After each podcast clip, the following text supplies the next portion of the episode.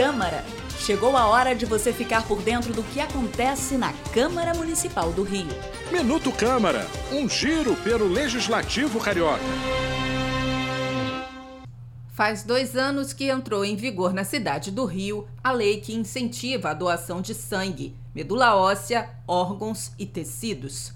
A determinação prevê que instituições de saúde devem treinar profissionais para estimular pacientes e familiares a doarem, além de garantir abono de falta ao servidor público no dia em que fizer a boa ação. Para ser um doador, é preciso atender a alguns quesitos, como ter entre 16 e 69 anos e pesar mais de 50 quilos.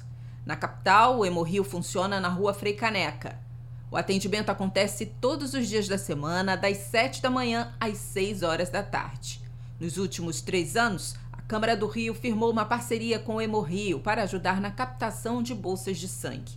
As doações ocorreram nos corredores do Palácio Pedro Ernesto. Fique atento às próximas campanhas. Eu sou Eliane Benício e esse foi o Minuto Câmara. Minuto Câmara, um giro pelo Legislativo Carioca.